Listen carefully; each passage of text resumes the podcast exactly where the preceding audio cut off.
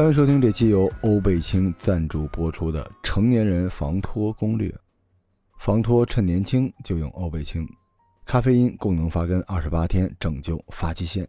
这里是头号玩家最燃生活攻略的买买买特辑，我是罗叔，今天给大家带货了。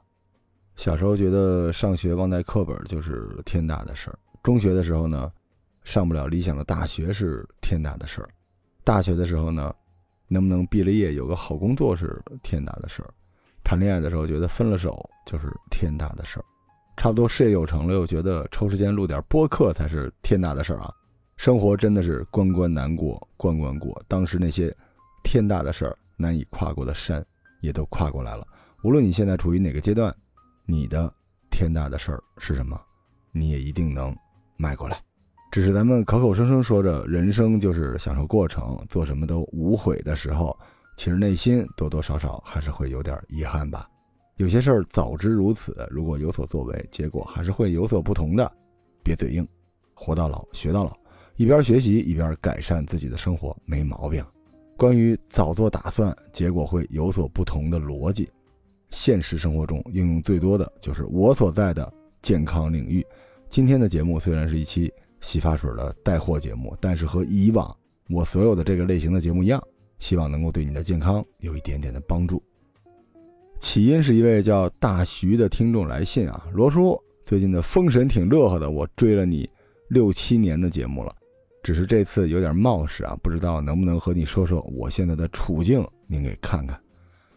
各位小伙伴知道啊，我是一个帮人找对象、找工作、看疑难杂症、买东西、卖东西、教做饭、教创业、教职场生存、科普历史、推荐书、陪人拼模型、打游戏、给宠物狗起名字、介绍旅行目的地的美食，各种各样的有求必应的博客，所以人家这个需求还是非常合理的啊。但是当我看到了大徐的故事，还是有点上头。我是个设计师，今年三十五岁，被奋战了十多年的公司优化了又，尤其是被自己带起来的徒弟顶替了，怎么又是做设计的了？这让我想起了老马呀！哎，你们这设计师真的是高危岗位啊！临离开公司了，想着这边还有一个员工福利没领，是一体检。本来我是不在乎的，之前听了你的甲状腺的癌症节目，有那么点担心，要不还是做了吧。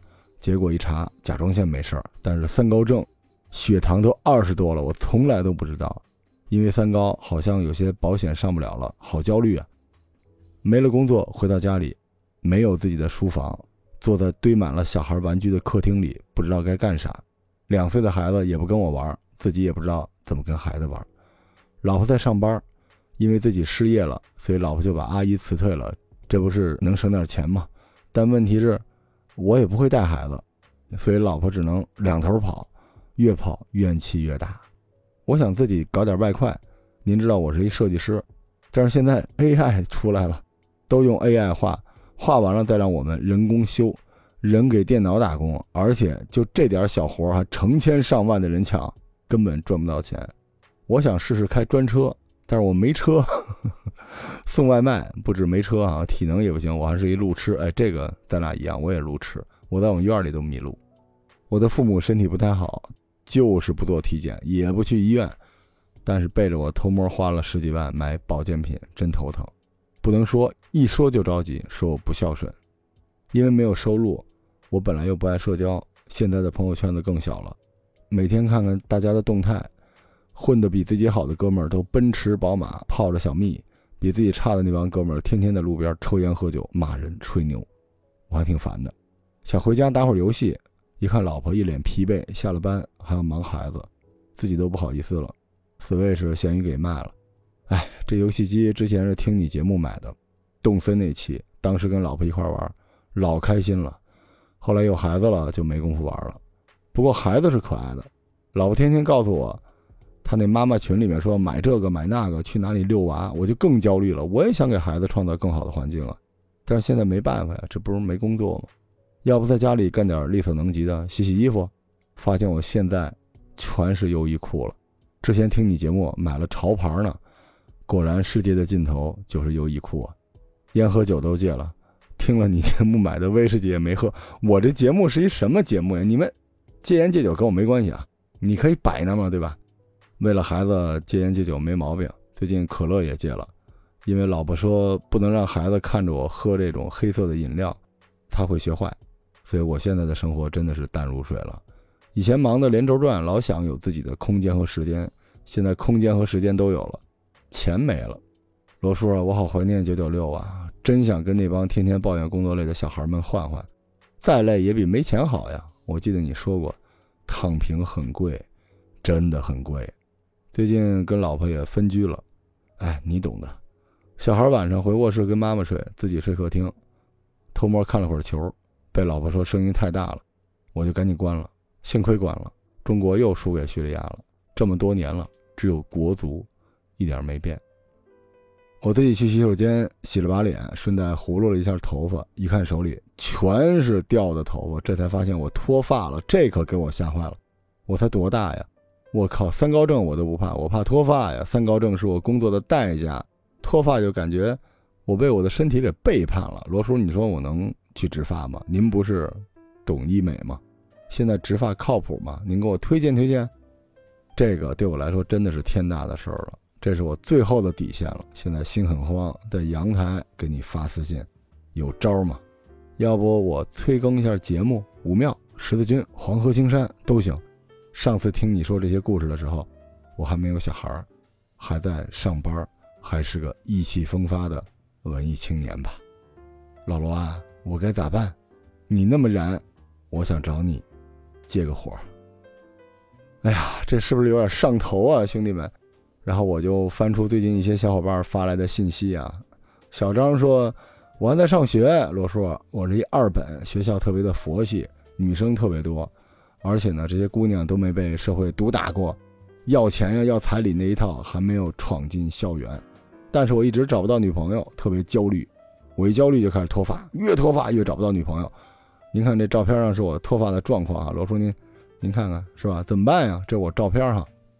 大林子说：“叔啊，我是老听众啊，我从第一期开始听节目，当时有个女朋友，我们俩同岁，我岁数也不小了，三十郎当岁了吧？寻思着这两年就结婚得了，结果疫情一开始我就没工作了。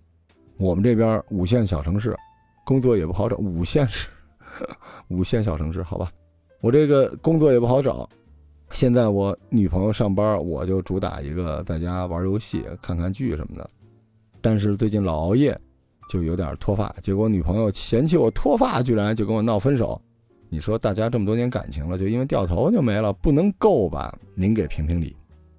海边的老魏说：“罗总啊，我对你很多创业方面、企业方面的。”想法都非常的赞同啊！最近我去应聘了几家咨询公司，人力资源都被我看晕了。呵，说我是他们一直在寻找的人才，但是他们给的薪水太少了，我跟你比不了啊！但是我现在三十多岁，年富力强，每个月要个三五万的应该可以的吧？但是这帮人不答应。我注意到一个细节，他们问我四十几了，因为我脱发，可能看着岁数有点大。你说他们是不是就因为这个以貌取人，不能给我更好的工资呢？这不是歧视吗？你说这样的公司，他即便是吧，求着我去，我能去吗？阳光下的丽丽说：“罗叔啊，我整个疫情都没怎么上班，但是我听你的节目啊，我要保持乐观开心，我就在家躺着吃吃喝喝最开心，我就喜欢吃哈。结果我胖了四五十斤，呃，四五十斤呢啊。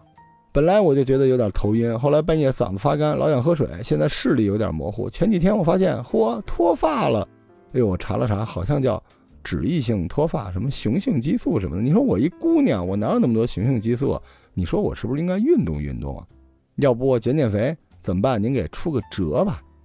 大概这些来信吧，怎么全是脱发呀？所以脱发真的已经是这么重要的话题了吗？我就在听众群里面问了句啊，我说你们想听一个聊脱发的节目吗？嚯，男女老幼这苦水往外翻呢，说什么都有啊。行，那行吧，那咱们就。聊一期脱发哈，正好这不结合着带货嘛，给你们推荐点好玩的东西。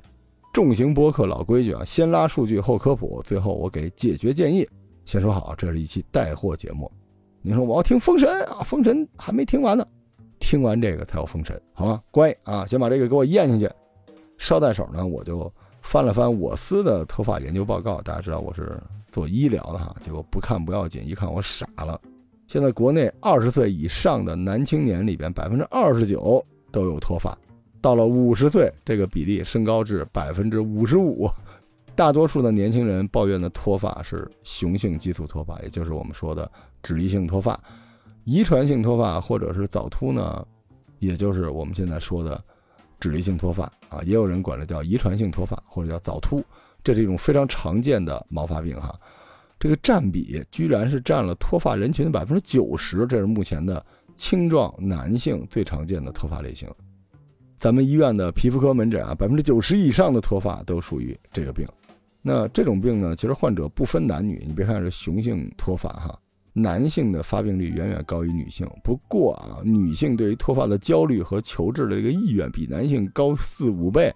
你看咱们路上有那么多大哥，其实没什么头发了，人也活得挺好，对吧？但是姑娘不行哈，所以这个病对于现在的年轻人来说还是非常厉害的。在医院就诊的脱发病人，现在发病年龄最小居然是十六岁，当然最大是五十七岁。您说有没有比五十七岁更大的？有，但是他们不认为自己是脱发，他们觉得就是衰老哈。现在脱发病的平均的一个年龄是三十岁，太可怕了。其中二十到三十岁占五成以上的比重，就是各位小伙伴，你们现在已经进入了脱发的重灾区。咱们可以这么说啊，目前脱发的主要症状就是这个雄性激素脱发，也就是脂溢性脱发。而脂溢性脱发呢，其实是一种遗传现象啊。你们想不想知道自己会不会被遗传脱发呢？哎，咱们给大家。做一个分析哈，第一种情况是，你父亲不脱发，母亲不脱发，就俩人都不脱发，那么作为他们后代的你，如果是男性的话，你脱发的几率是小于百分之二十五的；如果你是女性，百分之百不会脱发啊，放心了啊，你们不会是遗传脱发，你是自己薅头发那个那不算。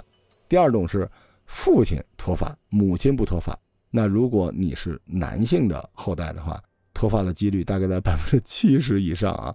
如果你是女性，那你脱发的几率大概是百分之十五，这个呢非常复杂这种情况，因为一般来说啊，男性脱发很严重，所以第二种情况，父亲脱发，母亲不脱发是我国的主要的情况。第三种，父亲不脱发，母亲脱发，这个很罕见啊，女性的脱发其实是比较罕见的。如果你是男性的后代的话，那么你脱发的几率高达百分之百，太可怜了。就如果你爹没事，你妈脱发，你就肯定脱发。但如果你是女孩儿，那你脱发的几率还是百分之零。所以你看，做姑娘脱发确实是一个不太常见的事情啊。第四种情况就是父亲也脱发，母亲也脱发。我的个天哪！后代如果你是男性的话，脱发几率依然是百分之百；如果你是女孩儿，脱发的几率是百分之七十五。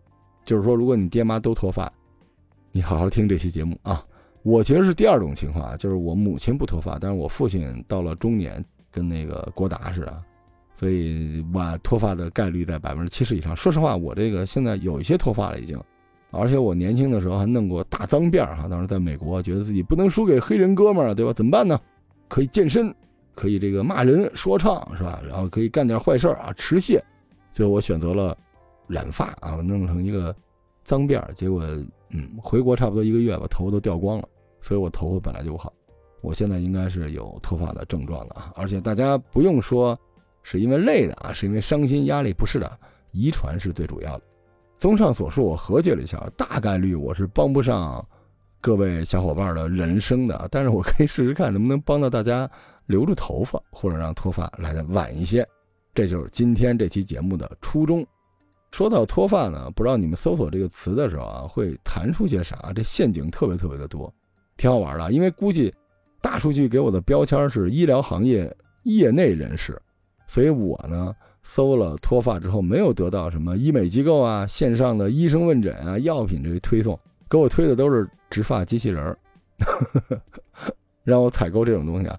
然后我就拜托了几个听众帮我搜了一下，你们也可以试试看，你们搜索脱发会有什么套路出现。首先，第一个套路就是，啊，说所有的医疗手段都不行，然后说其实脱发非常容易调理啊，我知道方法是吧？谁想知道，我把方法发给他，亲身经历啊，我都好了，也没有反弹。这个就是骗你的信息啊，然后卖保健品什么之类给你。偏方治脱发啊，抹生姜就行了，别抹了，抹抹就秃了，因为生姜里边就有伤害毛囊的东西啊。生姜啊，对于脱发的治疗，就是早期的斑秃是确实有疗效的。但是我们今天主打的这个跟遗传有关的雄性激素的脱发是没有任何效果的，千万别用生姜了啊！生生姜洗发水，别用了。如果你买了好多的话，你做饭的时候啊，你可以，对吧？弄点姜汁儿啊，用洗发水调一调，多好，就连带刷牙了，是吧？线上问诊的这些医生，你发现了吗？有很多平台啊，你搜索，啪就给你连进去了。你别跟他聊了，他绝对不会在平台上告诉你应该怎么办，他一定要你私信给他。这些医生呢，不光想赚你的钱，而且还不想把钱分给平台，那么偷摸的加个私信什么，这都不靠谱啊！为什么呢？因为医疗是两部分，一个是执行医疗的医生，一个是为医生的医疗行为背书的医疗机构。一旦医生脱离了医疗机构，他再有名的医生，他的医疗手段也是不靠谱的。大家记住啊，至少是没有保障的。最后呢，就说药没用啊，这洗发水什么的都没有用，都是骗子。你们需要修身养性。好多听节目啊，修身养性啊！你们遇到的都是什么套路啊？说来跟我听听，我帮你们打打假。刚才我已经说了啊，主要的脱发症状就是脂溢性脱发，而脱发的核心病灶，病灶大家知道是什么意思？就是发病的这个核哈，就是你的头发的毛囊内部出了问题。所有号称解决脱发问题而不针对毛囊的，大概率不靠谱。我没有说一定是假的，不靠谱。如果我们把头发比喻成植物。头皮就是地表，毛囊就是根。毛囊坏死了，根没了，就彻底完了。市面上有很多技术啊，包括医疗领域的什么射线呀、按摩呀、啊乳液呀，非医疗领域的洗护啊、涂抹啊之类的这些东西，主要都是针对地表问题，就是滋养头皮的。这个效果不能说没有，但是因人而异。至少它不是精准针对核心病灶。我们刚才说了，和基因有关的毛囊问题。那你靠休息、靠运动、食补这些东西对健康肯定是好的，可是我之前说，可是你知道，脱发是不可逆的，毛囊的损伤是不可逆的，所以等你改善了健康生活，你这效果啊上行到你的头发毛囊的时候，估计你头发已经掉的差不多了。那脱发不可逆，对吧？毛囊死了，什么办法都没有了。所以目前我推荐的靠谱的方法啊，都围绕着毛囊，目前就三大类，第一类。减少体内的 DHT 含量，使毛囊不受攻击啊，这就是很多的药都是这样的。第二是修复受损的毛囊，让毛囊长出健康的毛发，有一些外用的搓剂啊、头皮护理啊，这个我不是特别推荐，因为这个东西效果啊不好说，因为它没有监控。第三，移植不受 DHT 攻击的后枕部的健康毛囊，这就是植发了啊，用这个健康的毛囊永久的替换已经死了的毛囊。你说这个健康的。长到那个地方，它能不能再死呢？当然能死，这是另外一码事儿。这是你的生活习惯有用了。除了直接作用于毛囊的这些方法，其他的都不在我的推荐范围之内。不是说没用，只是我不推荐，因为我是医疗机构的人啊。那么今天推荐的欧贝清就是直接针对毛囊的洗发水，大大方方的插旗儿啊。欧贝清，今天我们推荐的是来自德国的欧贝清的咖啡因洗发水，确实是喝咖啡的那个咖啡哈。首先跟基因有关的毛囊损伤不可逆。没有魔法药水，无论是医疗的用药，还是非医疗民用的，包括我们今天推荐的洗发水，都不可能逆转被损伤的毛囊。然后，针对脱发，有医疗和非医疗两种办法。我们管非医疗也可以叫健康或者叫日常。如果你认为这个事儿对你很严重，你想用药，那有内服的和外用的两种药，但是你一定要去看医生，在医生的指导下用药，因为药是有副作用的。大家一定要记住。如果你不想去看医生，那么在非医疗的场景下，也就是日常生活中不用药的前提下，合理的洗头是我们唯一能做到的有效防脱的事儿。你说头皮按摩行不行？其实是有效的，但是我刚才说了啊，按摩的是头皮，头皮就是我们说这个，如果把头发当做一庄稼，头皮就是地皮，它能起到一定的作用，但是它不是全部的。如果您说您通过按摩能够改变毛囊，行，哎，这边请。徒手制造基因突变啊！诺贝尔奖不是梦，而且你要是按的不好呢，其实头发掉的更多。行，那咱们就可以聚焦到洗发水了。洗发水的核心是清洁，任何把洗发水等同于药的都是没文化，都是坏啊。但是清洁头发本身就是日常防脱的重要手段。你想想看，如果你用药水，你这辈子用几次？你洗头要洗多少次？你说你洗的少，你活该，你脱发就是因为不洗头，你因为脏啊。但是随着科学技术的发展，其实洗发水里边也进化出一个分支，叫防脱洗发水。用洗发水和防脱医疗的药效对比，其实是不公平的，因为应用条件、风险、频次、价格都不在一个位面对吧？但是在洗发水的领域里边，如果我们要聊防脱的理念，这就有高下之分了。比起很多号称防脱洗发水曲线救国，基本就是滋养头发呀、滋养头皮啊，就是搞这种滋养。今天我们推荐的欧贝清呢，算是精准打击了。它是一个庄字的一个洗发水，就国家批的这个庄字号。做产品的逻辑呢，却是医疗级的，因为它的目标也是直指 DHT，对，就是针对基因要解决毛囊的问题。这个和药是一个路子，但是和药不同的是，它用的是咖啡因，就是我们喝的那个咖啡啊。咖啡因呢，作为一种抑制剂，通过研究啊，可以刺激细胞代谢来促进细胞的增殖，这种机制可以抵消 DHT 导致的毛囊微小化，而且呢，还可以增强毛囊的增长。延长它的生发周期哈，欧贝清 C 一咖啡因的防脱洗发水，因为这个针对 DHT 的打法，就经常被坊间用来和医疗领域的外用药米诺地尔做对比，结果啊，在同一条件、同等的剂量下，它的治疗效果并不亚于米诺地尔，有效抑制 DHT，促进头皮的血液循环，然后养护毛囊，维持毛发正常的生长周期，这才是延缓遗传性落发的好办法。而且这个洗发水里边没有软化剂，我们待会儿会分析这个洗发水里边的成分啊。这个没有软化剂呢，它会强化你脆弱的发根，用几次就发现这个头发比原来更结实了。你可以薅啊，薅掉了不算我的，你可以试试看，因为我用了大概快一年了。如果您说我就不吃你这波安利哈，我自己有咖啡对吧？我多喝点咖啡就行了，其实是对的，真的是对的。呃，您洗一次头发用的那个洗发水里那点咖啡因。如果你用喝的啊，算是您喝下去消化掉的呀，代谢掉的呀，最后到你头顶上的，你算了算哈，就大概六十杯咖啡就可以了。就是你每天喝六十杯咖啡，你就能达到用大概一丢丢的这个洗发水的效果了啊。这个成本我不太会算哈，您会算您算吧，好吧。继续进行重型播客啊，在介绍这个洗发水之前呢，咱们先科普。其实我带货归带货，关键是科普。咱们说说看你为什么会脱发啊？二零二零年中国脱发人群调查的数据显示，我国脱发人群已经两点二亿了，其中男性占一点四亿，全国男士秃头总面积加起来是四千七百二十五平方公里，这神经病怎么算这个？相当于一点三个广州市，哎，太可怕了。咱们先说说头发是什么？头发其实是毛发的一种哈，毛发在人体的分布非常的广啊，全身都是。全身的这个毛发总数是没有精准的统计的，但是有人测过啊，说头发大概就是十万根左右。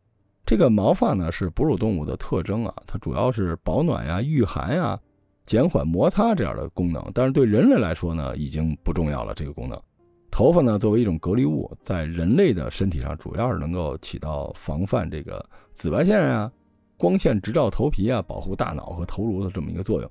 当然，它也能够帮助我们排泄掉一些体内的有害物质哈。但是头发最关键就是美观作用，头发的多少、形状、颜色、光泽都会给人带来心理和精神上的巨大影响。所以，虽然头发已经不是铠甲了，但是它现在是我们特别重要的 logo 啊，是我们的 branding。尤其对于女性哈，那脱发不一定对身体造成重大的生理损伤，但是对心理的损伤是巨大的。按毛发的类型，咱们来看看发质哈。由于人体的健康状态、分泌状态和保养状态不同，所以头发呢基本分为油性、干性、中性和混合性。油性肯定就是不好的，就油光光的，而且容易掉，这就不说了。这个也是我们现在脱发的主要的一种发型。干性头发呢，其实女孩多一些，就是没有弹性、没有光泽啊，一撕呢就可能容易断。这种头发呢，其实是过度的使用了。美发的一些东西造成的，中性的头发其实是我们最想要的，既不油也不干啊，这是最合适的，是非常健康的。但是呢，如果您是中性头发，您可以关这期节目了哈，就是跟您没什么关系。混合性头发其实就太惨了，它这个油性和干性的特点都有啊，就头发又干燥，底下又多油啊，这种就剃光头得了啊。不同的类型的发质呢，一定要选择不同的洗护用品哈。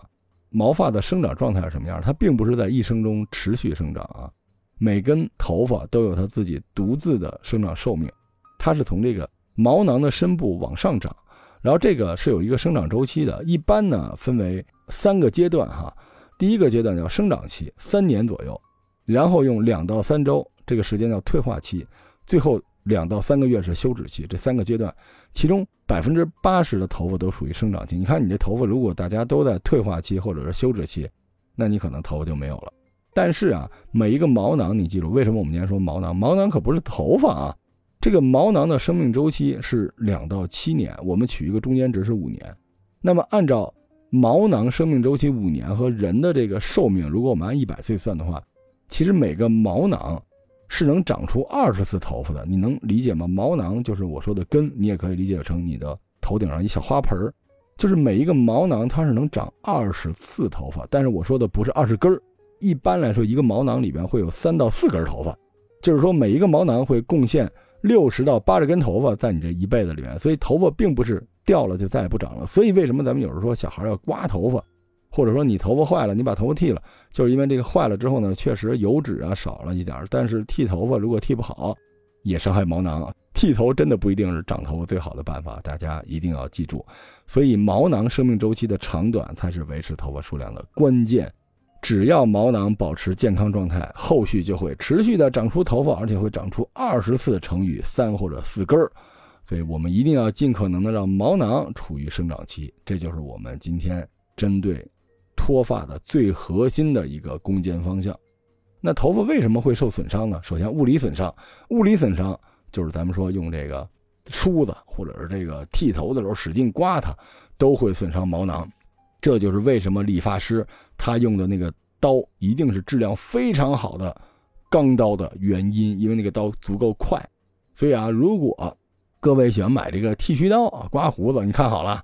那东西就损害你的毛囊了，你这个胡子也是毛啊，你这个几块钱的剃完了，这毛囊就废了，所以你这胡子就这儿有点那儿有点。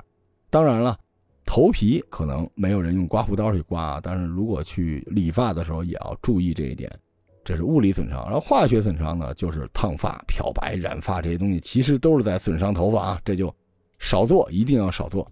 热损伤这是什么呢？这是电吹风或者烫头的时候，这个热。其实对毛囊也是有损害的，然后就是日光损伤，就太阳照也会有损害，对，基本上就是这些方向。所以我们今天话题呢，讲的就是防脱啊。你们看到了，即使你没有皮肤病啊，没有遗传性的基因脱发，你在美发的过程中也会伤害头发。你说你洗头是为了头发干净，对，没错。可是你后边一吹，使劲一吹，某种程度上还不如不洗呢。所以防脱的千斤重担就在防脱洗发水上了。但是我还是要强调啊，洗发水。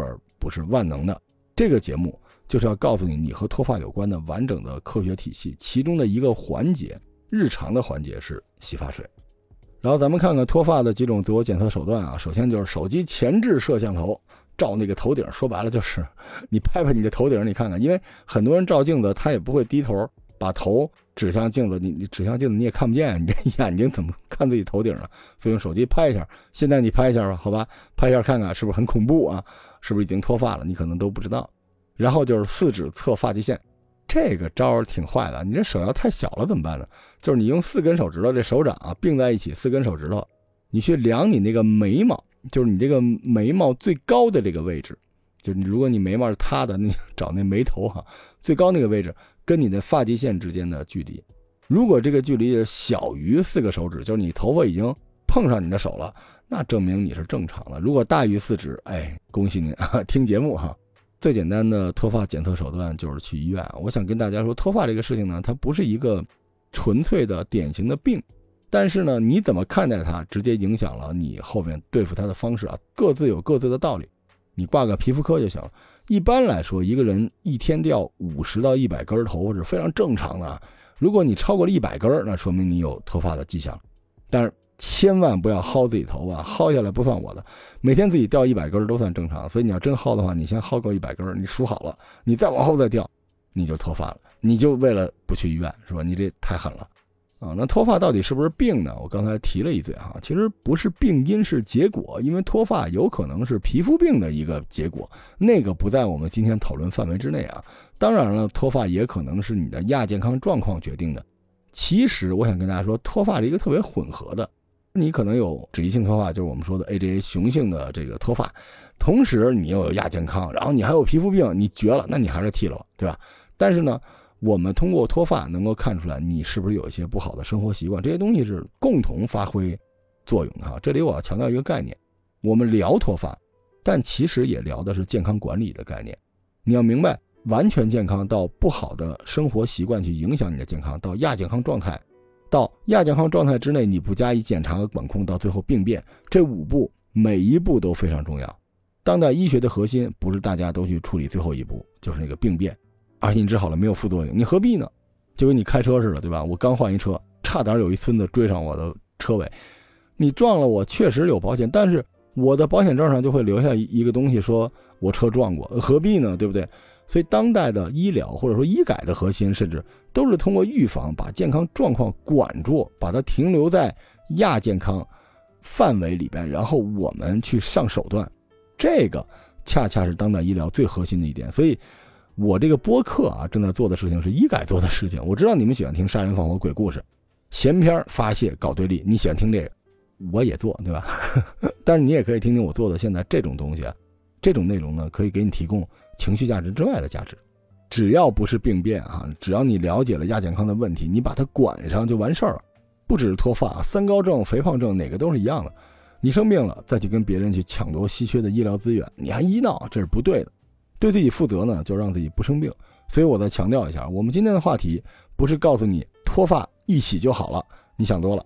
我们今天的知识体系是一边帮助你了解脱发这个事情的进程，一边提早的让你介入，你要上手段去对应它，去延缓脱发的发生。虽然防脱洗发水不是万能的，但是它刚好能够帮你解决。你可以掌控的这一部分问题，什么叫可以掌控的呢？就是你在你家的洗手间、浴室就能掌控的。你去医院了，那就不由你来掌控了，对不对？回到脱发，严格说，它不是器质性病变，不是病，对人的生理健康并不会造成严重的损害，但是它对人造成的心理压力不比疾病少，所以现在它也是非常热门的一个医疗话题。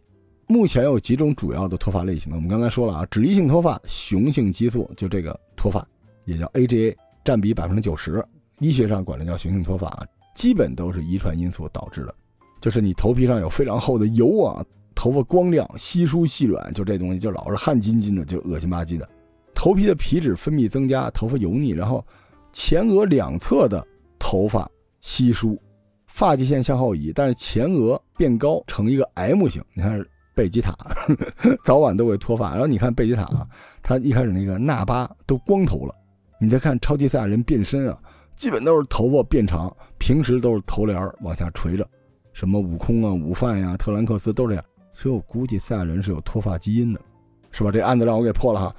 严重的时候啊，你只有这个后枕部及两侧啊有头发，中间就是地中海，这个嗯。所以啊，男性跟女性的临床表现不一样，女性就是头顶上开始少头发，这是我们今天主聊的脂溢性脱发 AGA。然后还有什么呢？精神性脱发，这是什么呢？就是你精神压力特别大，你这个立毛肌，就是你头发底下让你的头发竖起来，这个肌肉收缩，头发就直立，这就是怒发冲冠，就头皮发麻。可别老头皮发麻了，每发麻一次就掉头发，因为你。立毛肌收缩，为毛囊输送的养分的这个血管都收缩，你局部的血液循环就出问题了。这就是为什么你特别刺激，这种人容易脱发。然后每天呢用电脑时间长的人也容易脱发，为什么呢？一样，就是你精神高度紧张。你说天天打游戏啊，我在家躺平，你没躺平啊？你身体比你上班的时候还累。你上班的时候你摸鱼呢还，你回了家你那么认真的打游戏，结果你脱发比上班还严重。所以长时间的打网游哈，中枢神经始终处于紧张状态。头皮的这个供血少也会损害毛囊，这是精神性的脱发。内分泌脱发来了啊，熬夜，一方面因为激素水平啊，因为熬夜会刺激激素分泌。我们说了，这头发的 GHT 啊什么之类的，它的坑就在于激素分泌，然后导致这个油脂出来了，然后它就会影响毛发的新陈代谢，这是第一啊。第二，熬夜就意味着睡眠不足，睡眠不足，你头发毛囊还是供血不足，所以。内分泌脱发，熬夜是很重要的一块儿然后就是营养性脱发，就是你营养不良，你发现了吗？你身边有没有那种女性哈，过度减肥就快速的瘦下来，然后你看她头发都掉了，这就是因为你营养不均衡了嘛？那你肯定毛囊的影响也不够了。当然还有免疫性脱发，免疫性脱发就是我们说的斑秃啊、鬼剃头，这个挺吓人的。这个呢，其实是以病因到现在还不太清楚啊，但是跟免疫系统的关系比较大。然后就是物理性脱发，物理性我们刚才已经说了啊。洗头水太烫，高温的这个吹，然后再加上你在外边再用化学的东西去烫染头发，这些都会造成头发的不可逆的损伤。最后其实还有病理性脱发呀、荷尔蒙分泌失调啊、产后脱发等等之类的，不在我们今天的讨论范围哈。那么中医啊，大家知道罗叔啊是吧？这个身份哈，中医是怎么看待脱发呢？其实两个观点啊，第一个是中医认为头发与脏腑之间有很大的关系。中医认为，发为血之余，发为脑之华，就反正就头发不得了了哈。头发足够黑、足够柔韧，就是你气血充盈的标志，这个是没问题的。从这一点上来看呢，中医和现代科学都认为头发的营养主要是由血液供养，这个是一致的哈。那么头发不好，中医的手段是什么呢？补气血，这个我是赞同的，治标治本。但是呢，也是无奈的，因为什么呢？跟没说一样，因为我们当代人的生活已经被割裂了。你信吗？我就让你在这待着，你就真的就是没时间、没条件、没毅力去按照我们中医的方式去进补，你就是做不到。你说不啊？我可以食补，是吧？我虽然做不到那些，但是我可以吃，这个是有效的。但是你用中医的整体的逻辑去解决一个局部的即时性问题，你这个方式是不对的。而且你真的能放下奶茶、可乐、快乐星期四，是吧？拥抱完全健康的古朴饮食习惯，不可能啊！野山参炖乌鸡，三七党参黄芪炖老母鸡，天麻山楂荷叶排骨汤，你为啥不天天喝呢？是因为不爱吃肉吗？多贵呀！中医的第二个观点啊，就说这头发跟情志波动的关系，所以中医是认为头发与精神有严密的关系，希望说你一定要在生活中呢调节你的情感，说白了就是压制啊那方面的事情，啊不要让自己太受刺激了，呃保持心情开朗，要乐观，要从容，还是跟没说一样。我跟你们说啊，你们不要有压力啊，要开心的生活，要早睡早起，劳逸结合。你们会不会立刻取消订阅？我相信很多人熬着夜听我这节目。我之前就说了，当代年轻人啊，就是用健康来换收益，没辙呀。只要你上学或者上班，你怎么可能没压力？一个播客跟你说不许有压力，你就没压力了？那你这是多大的压力啊？你现在年轻人好不容易工作完了回家打游戏，又不符合不让熬夜、不让受刺激，对吧？万一你玩那那种游戏呢，对不对？多受刺激啊！你说不？那我为了健康，我不上班，不上班没收入了呀？那大徐似的，是吧？抑郁了，咋整？所以其实中医呢，它并不是解决一个病症，它希望你整体的健康，那个方向是对的。但是我们今天聊一个战术性的问题，不聊战略性的问题哈。脱发怎么办呢？解决方案来了，一天到晚戴帽子嗯，对，戴假发啊，这是第一。第二就是你营养要顶上来，对吧？你要多吃富含维生素 B 二、B 六的，比如菠菜呀、芦笋呀、香蕉啊、猪肝啊。是吧？这都好东西，但不能吃多了啊！吃多了，其他的病就出来了。即使有压力，也要身心愉悦，怎么办呢？多听我的节目，对吧？听我节目是不是身心愉悦？是吧？讲完了这个，呃，硬核的就开始上封神，封神完了鬼故事，鬼故事完了历史，历史完了再讲这个脱发，对吧？然后就是去看病，遵医嘱。当然了，你也知道医疗手段是有副作用的哈。然后就是好好洗头，对吧？你的头发是活的，你知道吗？你要好好照顾它。洗头其实就是我们当代人对抗脱发，或者说。延缓不可逆的脱发最好的手段了，咱们这个帽子和假发回头聊啊，因为刚才大徐说了我能不能植发，哎，首先什么是植发？因为我管这个，我知道植发就是用手术器械呢，从你的正后侧啊，就你这后脑勺这个地方提取健康的毛囊组织，经过处理和培养之后，把这个东西呢，这移植到你需要改善的区域，就很可能就是说白了，就从你后脖梗子上拔一块肉放在你头皮上，啊，让这个毛囊还要存活。呃，听着挺血腥的啊！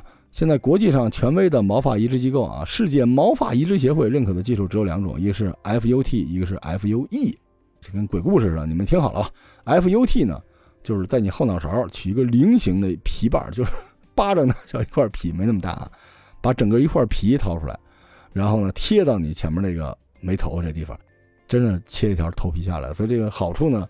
就是大面积脱发的人是比较合适，因为这便宜啊，整个糊上就完事儿了，对吧？批处理，嗯，一次呢能取三千单位左右，三千个毛囊哈。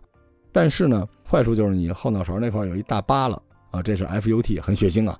然后就是 FUE，FUE 呢是现在最普遍用的一个植发技术，就单个提取毛囊，你缺多少提取多少，这没问题啊，就相当于在你这儿围着毛囊钻一孔，大家能想象出来啊？这个呢就可能是缺多少补多少，这也没有那么大的伤疤，这是现在主流。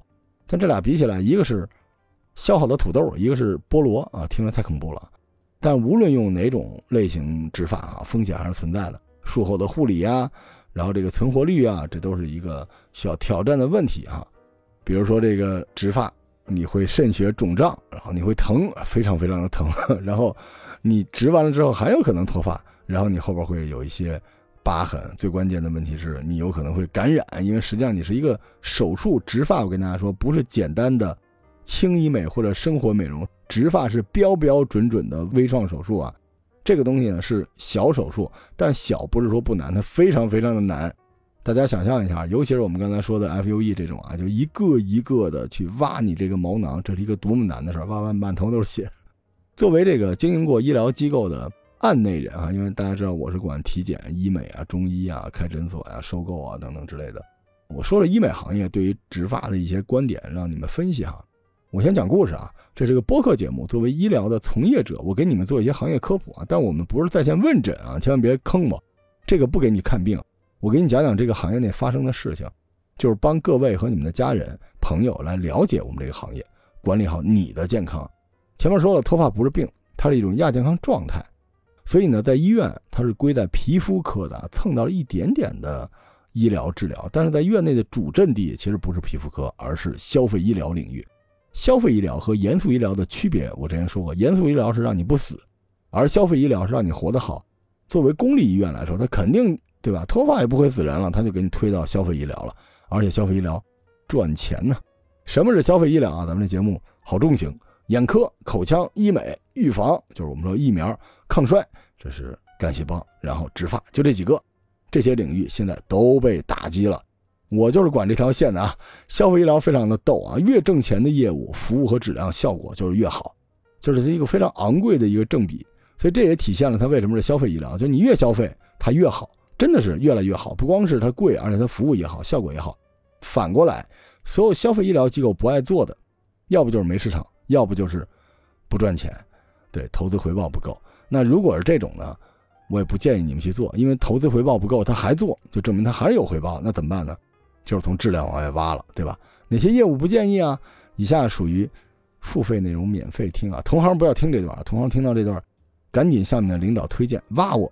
投资人听到电话，我访谈啊，我很厉害。对，关键问题就是收入和风控。先说风控啊，你做完治疗出事了，大问题就是你死了；中等问题是疗效不好，出现了反复；小问题就是伤口愈合的不好。这是风控。咱们再说说收入哈，医疗的收入，尤其消费医疗，除了耗材就是医生的分成，这非常的恐怖啊。你看为什么医美行业越来越多的器械，对吧？口腔、眼科都是上器械。就是因为这些器械虽然贵，但是它是一次性投入啊，可能三年一次迭代，但是他们要用这些器械来抵消医生的不可替代性，因为医生对于消费医疗来说太重要了，医生越重要，它的分成越高，我们机构分成就越来越少，所以就越来越不想做。所以最糟糕的消费医疗就是医生非常重要，占比很高，收入很高，导致我们赚不到钱，我们从别的地儿抠吃。第二就是风控有问题，这样呢。要不就是天价啊，要不就是要从医疗质量上回收成本，非常的遗憾，植发就是这样的。你查一下全国消费医疗机构的排行，能看出来，植发虽然曾经很高，但是现在断崖一样的下降。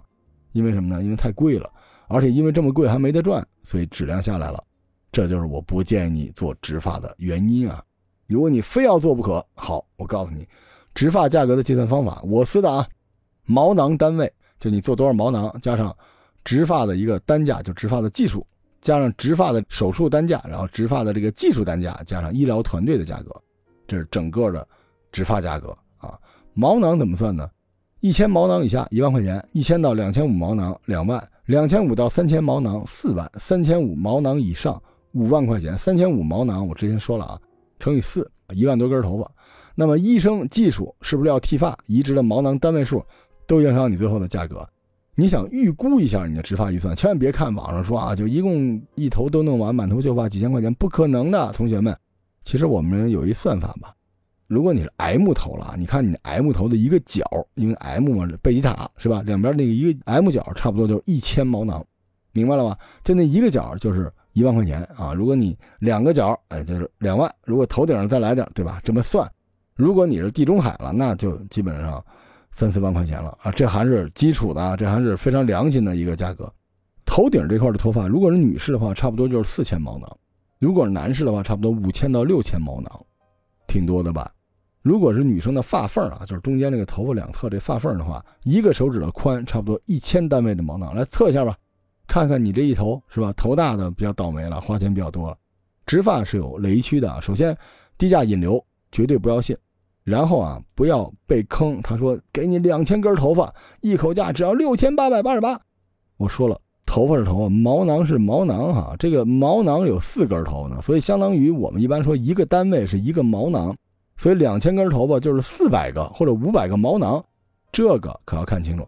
然后说我要植发送毛囊，你送的是谁呢？是狗的吗？那毛囊本来就是你自己的呀。什么叫送毛囊？它就是切多了，对吧？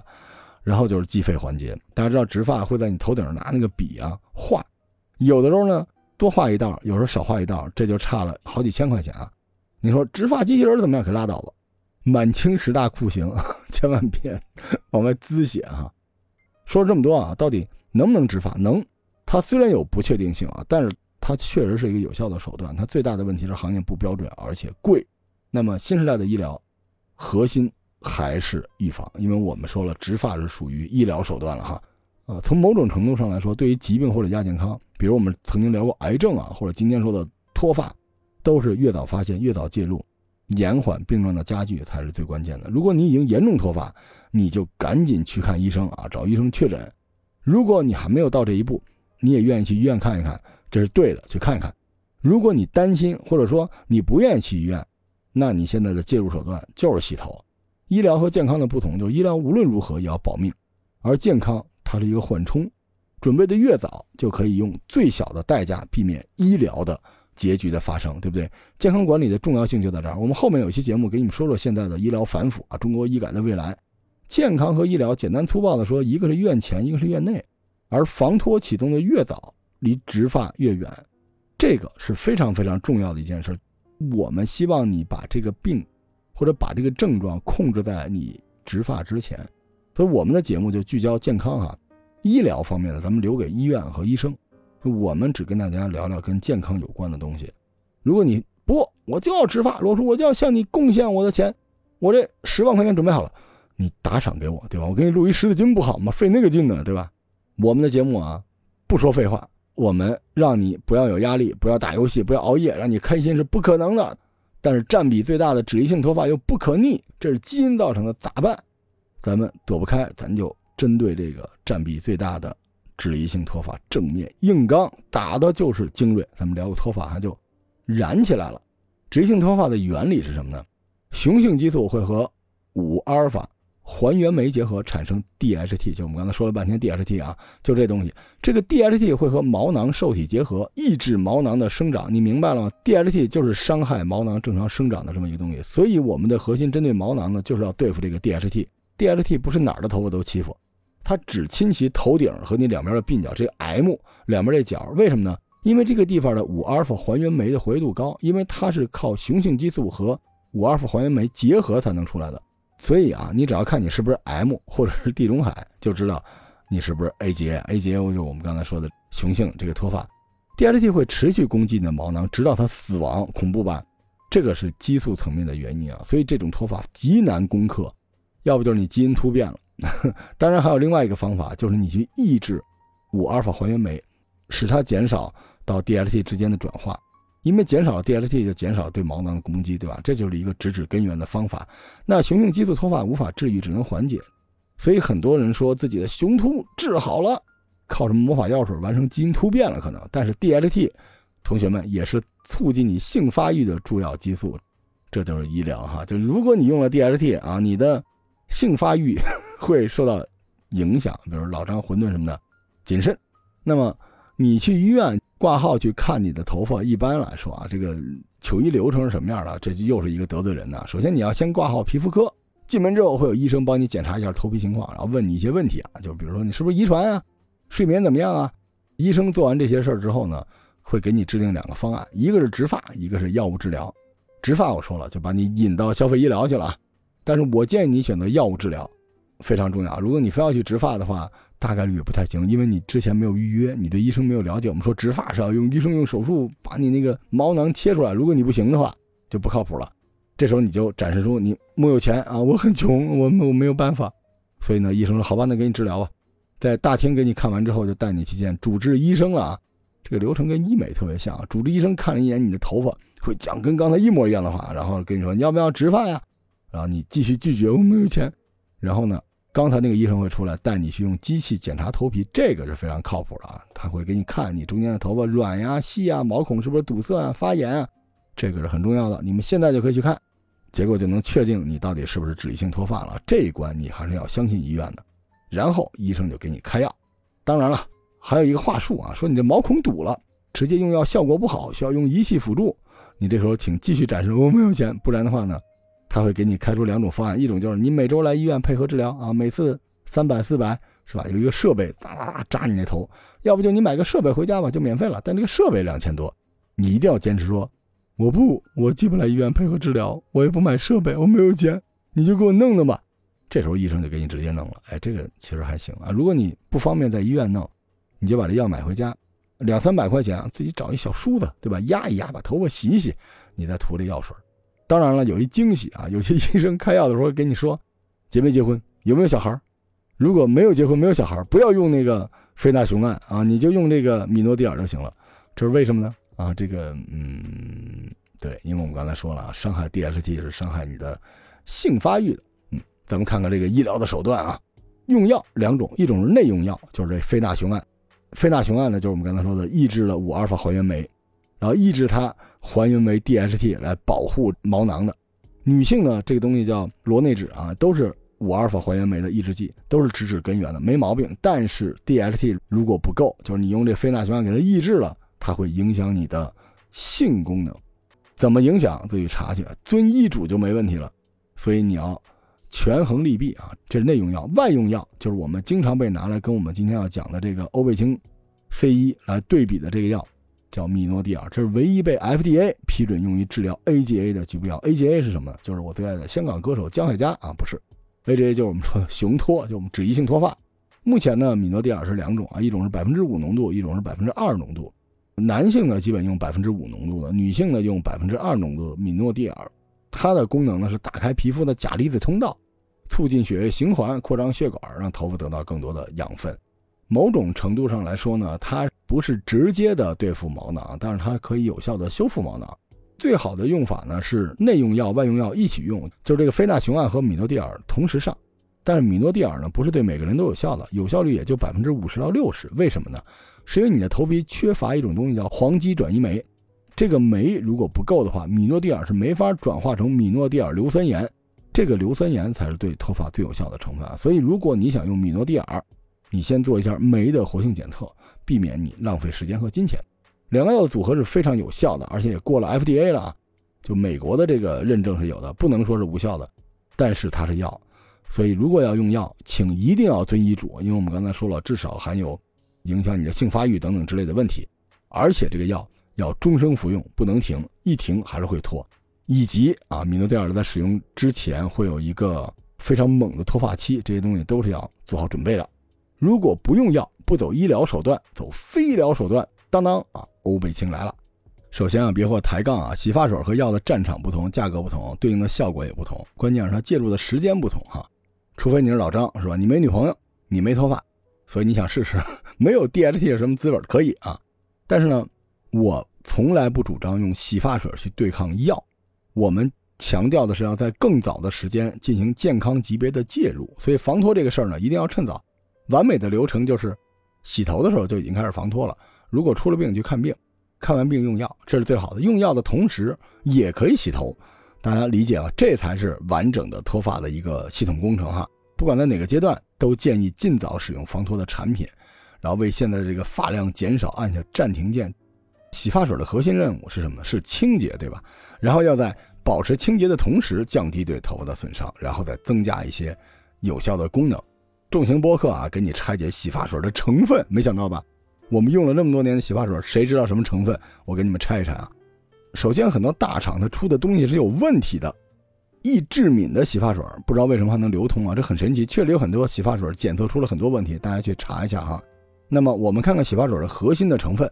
第一，表面活性剂，这就是洗发水中的主要清洁成分啊。这你要做取舍，温和的、中间的和刺激的。温和的，月桂酰甲基羟乙基磺酸钠，就这东西温和的。然后中间的是月桂醇聚米硫酸酯钠 （SLES），比较刺激的是月桂醇硫酸酯钠 （SLS）。如果你头皮痒啊，比较敏感，一定要避开这个东西。当然了，越刺激的清洁效果越好。啊，越温和的呢，对头皮的刺激小，但是清洁力就不够。这个呢，我们要做取舍。当然，我们现在已经病了啊，头皮已经病了，地皮已经出问题了，所以就不能用刺激的，我们要用温和的或者中间的，根据你的情况做取舍。我们今天推荐的欧贝清其实用的是 S L E S，就是中间的这种啊。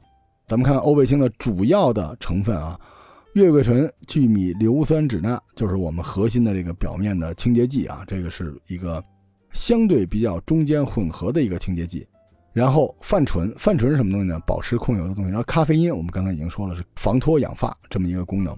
水解小麦蛋白，这个是修复发质的。柠檬酸是调节洗发水的 pH 值的，柠檬酸钠也是一样的。然后薄荷醇是清凉剂，所有的防脱洗发水都加，增加感受。就为什么你洗完了凉飕飕的？还有很多其他的微量元素啊，其中还有 PCA 锌，这个就是抗脂溢的一个东西。就为什么这个洗发水控油效果那么好？因为它其实基本上把控油的一些。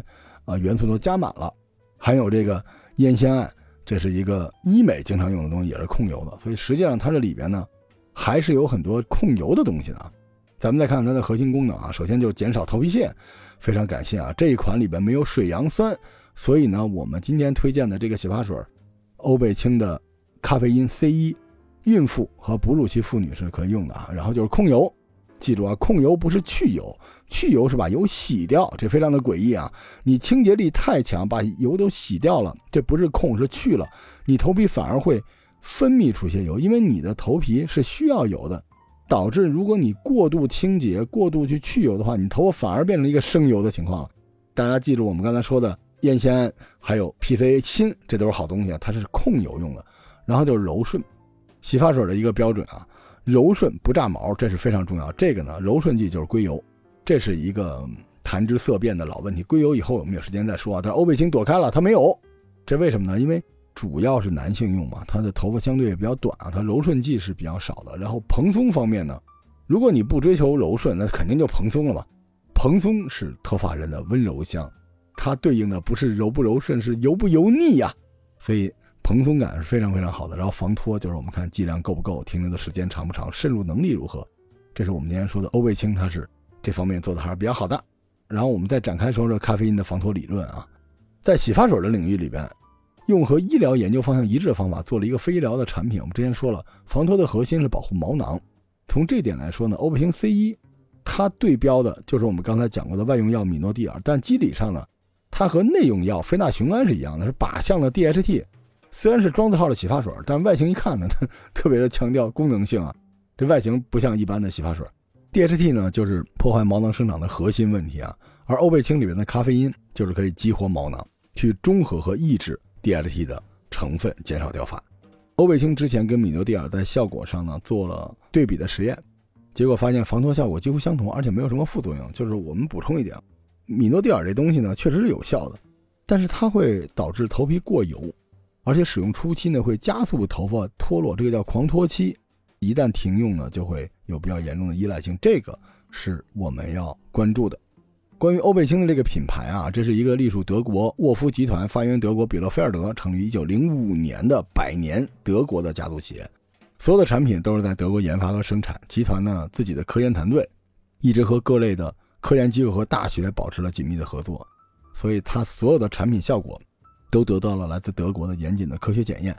二十一世纪初，欧贝清就发现了这个防脱的需求。经过自有团队的大量的研究，发现这个咖啡因的防脱效果，研发出了划时代的咖啡因防脱的洗护产品，成为了将咖啡因应用在洗护产品的先驱品牌啊！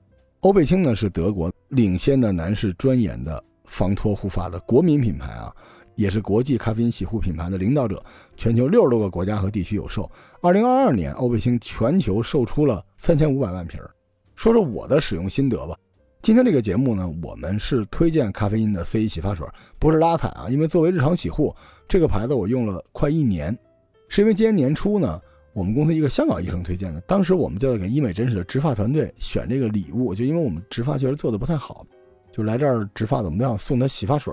当时选了狮王啊、铝啊、张高幺零幺啊、霸王啊、欧贝清这几个都选了。这几个防脱洗发水的原理不一样，大部分就是调节头皮的油脂分泌啊。但是欧贝清 C 一是针对 DHT 的，我就觉得比较有意思，因为我处女座又是工科男，我就比较喜欢这种类型的。那这个东西用下来呢，先不说防脱效果啊，就控油非常的厉害，尤其是针对有这种经常加班熬夜就头发的油性比较大的。因为我前面还没有贝吉塔，还没有 M，但是我头顶的头发可能是少了一点。现在用完了之后，明显就会好一些。就是你抓头发的时候摸不到油，而且往下蹬呢，基本上很少有。当然，一百根之内肯定还是有的。这是一个完整的工程啊，这不是说你用了一个洗发水就能好的。但是呢，我明显能感觉到发质的改善。当然，我个儿高，一米九，你也看不见我头顶是吧？我自己知道，所以用下来呢，不油了，而且比较蓬松。效果还是有的，我自己是比较喜欢的，所以我就经常出门带着它的旅行装。用的时候呢，它倒在手里是那种蓝色透明的，就特硬核啊，特别直男。味道也是特别直男，不是咖啡味了，是古龙水的味道，就特别爷们儿。我不知道姑娘喜不喜欢这个味道。那洗头的同时呢，要按摩头皮两分钟，那需要一百二十秒把这个剂量渗透到发根儿。建议每天都要洗一次啊，这因人而异了。冲洗的过程呢，其实是要按一按头皮的，这个时候你能感觉到。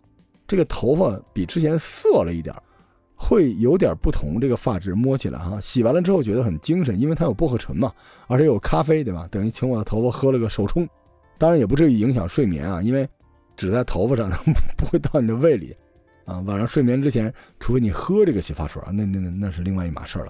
如果你不能每天洗头呢，其实你可以用这个滋养液往头皮上抹一点啊，也能补充能量。因为我是混合发质偏油性，所以用完了的确没有出油，而且头发很蓬松，感觉都凉凉的，就很舒服。现在我经常，呃，中午没事就去洗一下。从效果上来说呢，洗发水它只是一个防脱的综合计划的开始，它不是终极的解决方案。完整的防脱计划呢，你肯定还是要补充营养啊，注意饮食啊，吃点保健用的东西，然后你要有好的运动计划，少熬夜，然后多听节目，对吧？如果有病，还是要去看医生的。这就是我们今天的这波安利了啊！最后想跟大家聊聊我最近的一些感受吧。今年的感受很多很深，因为身边有朋友失恋、失业，甚至离世啊。不知道你们是不是一直在追我的节目？今年我的节目是我这么多年来跨度最大、录制投入的精力最多也最走心的。我一边向下沉，想和越来越多的人共情，一边又被晃姐治愈啊，卸去了很多包袱。前几天有耳朵毒的听众跟我说：“说罗叔听你五六年的节目，你现在终于不扛着什么使命感和我说话了。”但我也终于听得进去了，挺好。因为我不蹦跶了，也没躺下，我就是站稳了。站稳这个感觉很奇妙，既不上头，也不打鸡血，不太喊口号，不敢说我能看明白万物法则了，但是我学会聚焦了一些事情的来龙去脉。于是我就明白，有一种东西叫不可抗力。它不是命运，它是大数据的必然。这个东西就叫科学，它不以你的意志为转移，你必须尊重它、顺从它，然后偷摸呢，在你可控的范围之内改善它。怎么改善呢？就是引入另外一个万物法则——时间，用时间来对抗必然，其实就是拖嘛，对吧？我觉得这个不是躺平啊，这是实事求是，这是对自己负责。这些感悟很大一部分来自于我这几年的主业，不是书店，也不是博客，是医疗。具体来说呢，就是人都会生老病死，但是我们要让一切发生的慢一点，让我们必须要面对的糟糕的事情来的晚一点，这样就有机会做一些准备。这些呢比逃避好得多，因为你要对自己人生负责嘛。这个逻辑其实是医疗的逻辑，很多事情都会走向终结，生命、健康、事业、爱情，或快或慢，我们能做的就是降速。这是我今天想要告诉你们的。其实洗发水不是万能的。但是它就是一个用来降速的，我们为数不多的能做的事情。我之前在一期关于医疗的节目里说过，这么多年人类关于抗癌的最核心的研究成果不是治疗癌症，而是通过筛查来预防癌症。而中医关于健康的核心理论也是上医治胃病，把亚健康阶段作为主战场。医疗的真正价值并不在于解决你的问题，而是用所有的知识观念、非医疗的手段，我们叫健康的方式来介入你那些不可逆的、一定会发生的问题。所以说，医疗是保底，是人生的逼不得已；而医疗以上，保持健康，减缓这些不好的事情的发生，这才是有计划的人生。就比如说脱发这么一个亚健康的问题，但现在造成的影响远远大过很多器质性的病变。那我们早介入，就能延缓它的发生。生活中其实还有很多正在发生的无法避免的糟糕的事情，比如说体能的下降，比如说人际关系，比如说你父母的衰老，比如说你发现自己要承担更多的责任的时候，自己的竞争力就下降了，这些都没有绝对的解，但是你可以早做准备，去延缓这些事情的发生。如果脱发这个全民关注的事情，通过一些有效的手段，有好的效果，会不会能带来一些日常关于健康管理的思考，从而影响到我们的老百姓对于更多的防范于未然的认知呢？说到底，你长大了，顶天立地了，就没有人可以撒娇了，没有人可以依靠了。你不像过去说，哎呀，爸妈我不舒服了，你反而要去照顾他们，说爸妈你们舒服吗？你要去照顾更多的人，所以你要有一个觉悟，要去观察你生活中越来越多的。必然会发生的不可逆的事情，然后用任何的手段，尽早的去延缓他们的发生。所以无论如何，你都要有那么一个时间停下来思考这些问题：哪些是我现在需要在安全区内搞定的，不搞定就是损失；哪些是我要跳出安全区去尝试的，我要控制好成本；哪些是我可以避免的，哪些是通过我提早做准备，可以延缓糟糕的结果发生的。最好对着镜子做这些事儿，因为只有在镜子里。你才能忘掉别人对你的评价，或者自己对自己的臆想，认认真真的看看自己的样子。我管这个叫镜前时光，这是你无论如何都要给自己创造的一个时刻。简单点说，就是要去进行有效的社交，帮助我的工作，提升我的视野，愉悦身心。好好去读书学习，提升我的认知，要把自己擅长的东西和社会结合，输出自己的竞争力。要去关注自己和家人的健康状况。补充每天需要的微量元素，控制碳水，关注牙齿、眼睛的状况，关注三高，关注脱发，控制体重，穿干净得体的衣服，计划下次旅行，一定要保持信心，要乐观，要开朗，这些就是你在镜子里边要给自己的东西。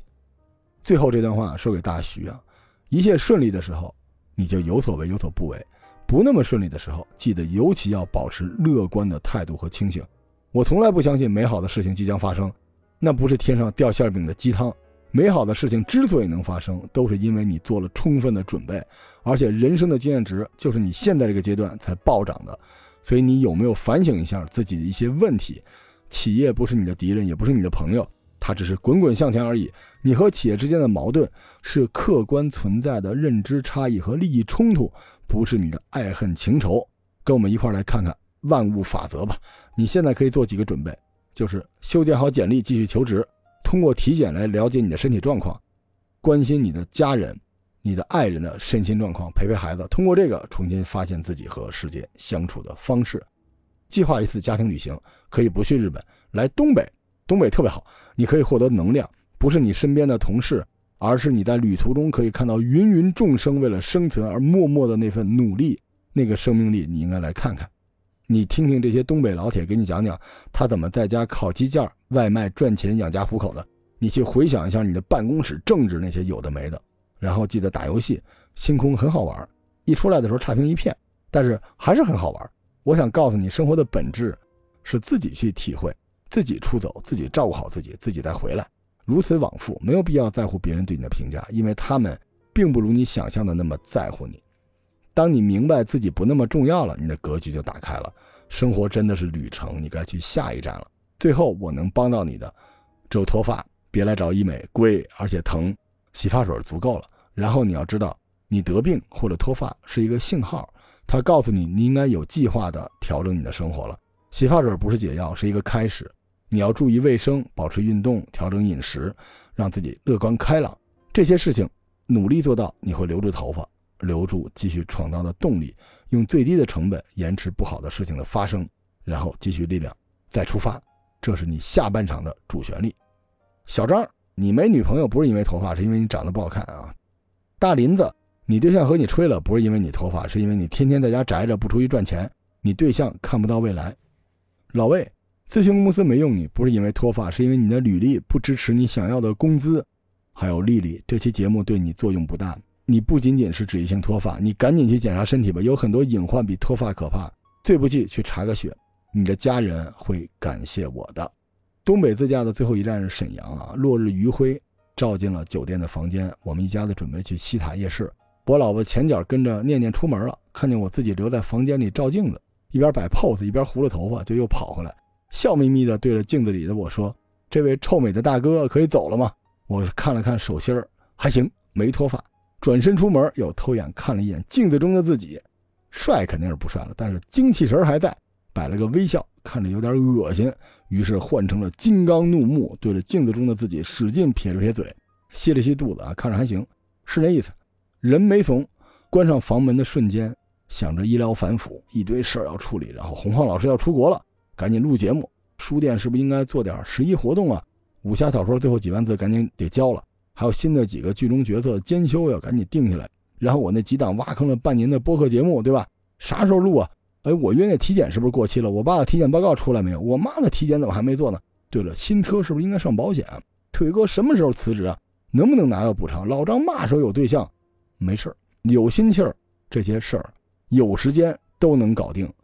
生活有再多挑战，也要给自己留五分钟，站在镜子前面，看看自己的表情是不是足够松弛自信。